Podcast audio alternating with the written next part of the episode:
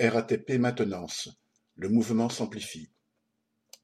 Depuis le 18 octobre, de plus en plus de salariés des ateliers de la maintenance de la RATP se joignent au mouvement de lutte. Plus de 500 ouvriers en colère ont envahi à nouveau le siège à Paris-Bercy lundi 28 novembre, jour où Jean Castex, nouveau PDG de la RATP et ancien ministre de Macron, entrait en fonction. Les travailleurs ont exprimé à nouveau leurs revendications l'arrêt de la remise en cause des primes et leur intégration dans le salaire et 300 euros d'augmentation.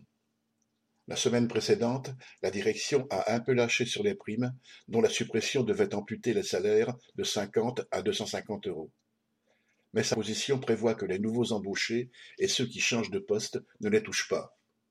L'idée de travailler avec un collègue qui ne touche pas les mêmes primes a choqué, et la direction, qui espérait diviser le mouvement, en a été pour ses frais. Et puis la grande majorité des salariés discutent de la hausse des prix, des difficultés à faire face aux dépenses quotidiennes.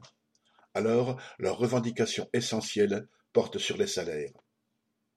Face au risque de paralysie, la direction a mis en place des visites de sécurité à minima. Cela heurte bien des ouvriers car, en temps normal, elle les sanctionne lourdement pour le moindre manquement en évoquant justement la sécurité ferroviaire. Elle a aussi mis en place des équipes composées de membres de l'encadrement pour remplacer les grévistes. L'extension et l'approfondissement du mouvement renforcent la détermination des salariés en lutte et certains s'en font les propagandistes vis-à-vis de ceux qui n'ont pas encore rejoint le mouvement. Correspondant Hello.